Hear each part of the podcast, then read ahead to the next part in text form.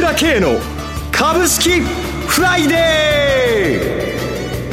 ー。この番組はアセットマネジメント朝倉の提供でお送りします。おはようございます。進行役の浜田節子です。朝倉慶の株式フライデー。今日も株式投資をする上で重要となる注目ポイントを取り上げてまいります。パーソナリティは、アセットマネジメント朝倉代表取締役、経済アナリストの朝倉圭さんです。朝倉さん、おはようございます。朝倉さん、おはようございます。よろしくお願いいたします。ますさて、米中の貿易摩擦、激しさ増してきてますね。そうですね、えー、これ、まあ、私もちょっと6月まで様子見ないとわからないっていう、このこのことをやっぱり気にしていたわけなんですけれども、はいまあ、本当にはっきりしないままずっと続いてね、えー、まあ今日から EC、あの、ユーロ圏の方でね、はい、EU が制裁をアメリカに課すということでしょ。はい。それからまあ7月6日ですね、現実に7月6日まで水面下でいろいろやるんだろうけども、はい確かに2つの見方があります。中間選挙に向けてのディールなわけだから、えー、圧力をかけるだけかけて、妥協ということもあり得るでしょう。しかしながら、今回は貿易だけじゃなくて、やっぱり知的財産の問題とかね、はい、ハイテクに絡んだこの派遣の問題も絡んでますので、えー、で、アメリカ政府の、まあ、ライトハイザーさんとかね、その、ナバロさんとかスタッフ見てもかなり強力な人しかいないので、やっぱりちょっと楽観はできないですね。どのような風になっていくかっていうのはね。この懸念っていうのがあるので、やっぱり積極的に変えないというのが、まあ、世界の投資家の中にありますよね。ですから、お金を逃がそうというエリアの中で、米国債も買いづらいので、IT5 社なんですよね。はい、これが、ナスダックはまあまあかなり好調というコントラストを見せてるわけなんですけれども、はい。ニューヨークダウはね、ここに来て8日連続安ということになってきていまして、はいちょっとやっぱりね、えー、外部環境良くないという 状況ですよね、残念ながら。そうですね。この後、日本株への投資戦略などについても伺ってまいりますけれども、えー、そういえば、朝倉さん、最近、ロバート・バイザーのウェルスナビの CM をよく目にするようになってまいりましたけれども。そうですね、あの、テレビでよく見るようになりましたよね。はい、最初は、あの、ロバート・バイザーって言って、分散投資って言ってもね、知名度低かったんでね、いろいろ紹介してもね、あれってってな感じでピンとこなかった人が多かったんですけども、最近はやっぱりテレビ大きいと思いますね。知名度が上がってきたように思いますね。やはりそれだけ以前と比べますと、ロバート・バイザーも身近になってきたっていうことなんでしょうね。また、最近働く世代の方で資産運用に興味を持つ方が増えてまいりますが、えー、仕事の傍らで株式運用をやるとなりますと、やはり時間を作るということが結構難しいかと思うんですが、ウェルスナビのように自分の性格ですとか状況に合わせて運用を自動でやってくれるサービス。まあ、これがこの世代の方々にとっては特にありがたいサービスだと思いますが。本当ですよね。えー、えー、実際ね、浜田さんみたいにね、一生懸命働いてるわけですからね、やっぱりね、手間がかからず、時間もかからずでね、はい、えー、それで年間1%の手数料だから少ないですからね、やっぱり世界水準のね、えー、投資それでしてくれるっていうんですから、自分に合ったポートフォリオということでやってるわけだから、まあ便利ですよね。本当ですね。えー、で、まあ、アセットマネジメント朝倉のホームページから、ホームページからですよ、はい、ウェルスナビの講座を開設するとですね、まあ、当社長谷川の銘柄もありますし、この週2回無料で銘柄情報をお届けすることができるわけですよね。はい、これで、ウェルスナビで固くね、分散投資しながら、個別銘柄もこの情報を見ながらですね、あ取っていくということで、ぜひ両方ね、リスナーの人にやってもらいたいと思いますね。攻めの短期運用、そして守りの長期運用、バランスよくやっていくためにも、ウェルスナビ、今後も要注目です。このウェルスナビの講座解説ですが、アセットマネジメント朝倉のホームページにアクセスしていただきまして、ウェルスナビ、アセットマネジメント朝倉講座解説はこちらと書かれています。スマートフォンのイラストが描かれているバナーをクリックして、どうぞお申し込みください。それでは CM を挟んで朝倉さんに相場解説詳しく伺ってまいります。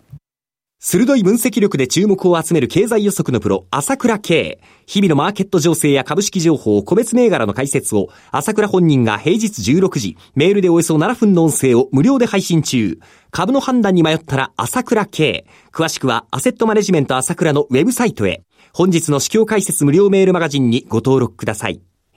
アセットマネジメント朝倉は、証券取引、金銭有価証券の予託、貸付行為は行っておりません。また情報提供する金融商品のお取引では、相場変動などにより損失を生じる恐れがあります。取引説明書、契約締結前交付書面などを十分にお読みいただき、ご理解の上お取引ください。金融商品仲介業者登録、関東財務局長金中第605号。さて、貿易摩擦の広がり、そして実体経済への影響がマーケットに出始めているところですけれども、朝倉さん、日本株、どういうふうに投資戦略を持っていったらよろしいでしょうか？そうですね、えー、やはりこう今、短期売買だばかりということになっちゃってますけれども、はい、ちょっと今の状況っていうのがね、腰を据えてやるのが、ちょっと、もうちょっと様子見なきゃならないという投資家がほとんど多いと思うんですよね、多いと思うんですね。そうですね、日経平均株価も2万3000円の頭重くなってきているというような状況ですね。えー、これでやっぱり、その売買動向にやっぱりよく出てますよね。はい、まあ、日経新聞であの投資した別売買動向で見ましたで出ましたけれども、はいまあ、外国人は2週連続買い越しって言うんですけれども、200億とか300億とかで買ってるうちに入ってないんですね。金額が少ないですね。えー、もう、ただ、売るのをストップしただけということで、あと個人投資家は、あの、下げた時は買ったけども、もうちょっと上げ始めてから売り越しということで、はい、やっぱりこう、腰を据えて買うということは、外国人投資家も個人投資家もでやってこないということですね、現状はね。はい、で、まあ、自社株買い、法人はまあ6兆円ぐらいあるし、日銀の買いはあるので、日本株はそういう意味では、あまああ、需要の方は結構いいんだけれども、はい、やっぱり短期で見ると、どうしてもこの先物の動きに左右されちゃって、プログラム売買に左右されてるだけ。これが今の現状ですよね。そのプログラム売買、今週の動きいかがでしたでしょうか？もう今週の動きも多分今日の動きも点検になると思うんですけれども、はいまあ、火曜日の動きから見ると401円安ですよね。はい、で、水曜日が276円高で、木曜が137円高だったんですよね。はいで、この火曜日の段階で、為替の方が109円の50銭台まで入ったわけだ。はい。それ水曜日は戻して110円になったわけですよね。えー、で、昨日は110円の60銭まで、えー、ドル円相場来たわけですね。はい。まさに円高とともに株を売って、若干安になるとともに買い戻したというだけのプログラム売買なんですよね。それがまあ、この市場でこう、他の投資家がおっかのびっくりなんで、それがこう、スルスルと出ているだけということだと思いますね。市場の指数を動かしている大きな形っていうのはね。はい、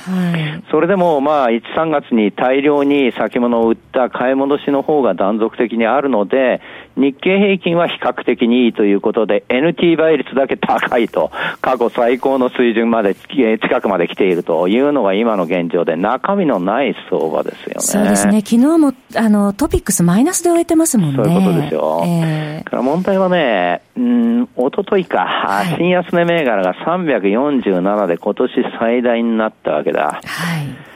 で、これ、相場見てると、まあ、いつも言うけども、その、やっぱり自分の持ってる銘柄は全然上がらないって欲求不安の人多いと思うんですけれども、えーやっぱりね、その、1月高値になってからの信用取引の期日というのは、これはやはり大きいと思います。はい、で、見てても、業績も良くて、こんなに下がるあれじゃないのになっていうのがやっぱりそこまで来ちゃうのは、やっぱり人気銘柄がそういうことなんですよね。はい、需給が崩れてる銘柄はもう買わないということが、まあ、プロの投資家はもうすっきはっきりしてるなという感じがしますね。継続的に買ってこないという形がね。そうすると中長期で本当に買いづらいという状況ですね。そうなんです。ですから、この人気になってるのは、今月はね、IPO がまあメルカリはじめいろいろありましたので、はい、やっぱりそれを短期でいじくるというのだけと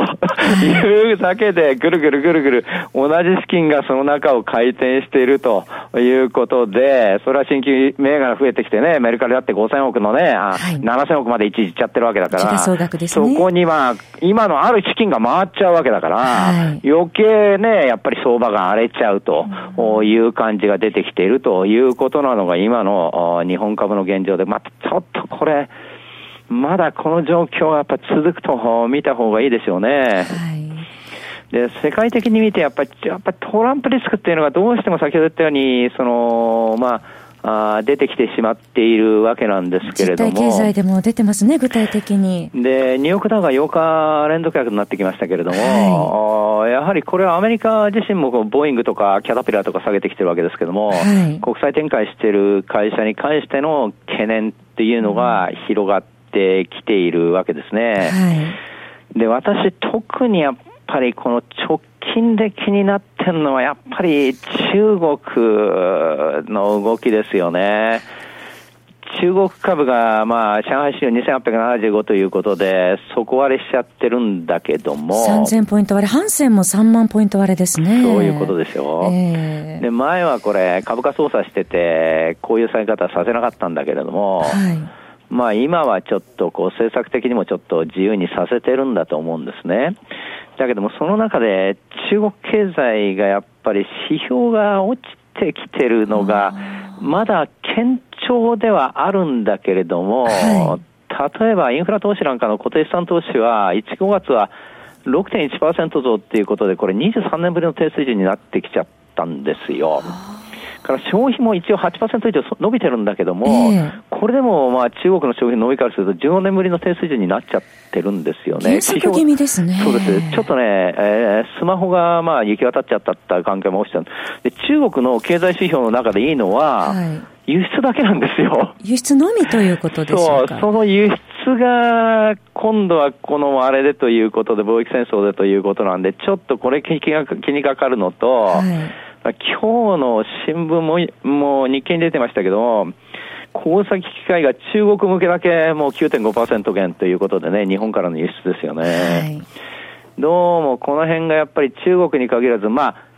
ブラジルなんかもそうなんですけども、アルゼンチンとかトルコがね、ちょっとおかしいっていうのは別にそれはということで許容できる範囲ですけども、やっぱりじわじわじわじわちょっと広がりが来ているなというのが、実体経済に出てきているという部分はありますよね。この貿易は戦争の問題がここにまた絡んでくるということで、アメリカ以外はどうもっていうことで、アメリカもちょっとということで、やっぱりちょっと7月要注意しながら、ただ日本は日銀が買って、法人も買ってるからそこが大変だけれどもちょっと注意だなというのはやっぱり7月でしょうね。大きな買い支え要因はあるんですけれどもね。うんしょうがないなって感じですね、はい、まだ。そろそろお時間です。お話はアセットマネジメント朝倉代表取締役経済アナリストの朝倉圭さんでした私朝倉圭が代表を務めます。アセットマネジメント朝倉では SBI 証券楽天証券証券ジャパンウェルスナビの口座開設業務を行っています。私どものホームページから口座開設をしていただくと週2回無料で銘柄情報を提供するサービスがあります。ぜひご利用ください。それでは今日は週末金曜日頑張っていきましょう！この番組はアセットマネジメント朝倉の提供でお送りしました。最終的な投資判断は皆様ご自身でなさってください。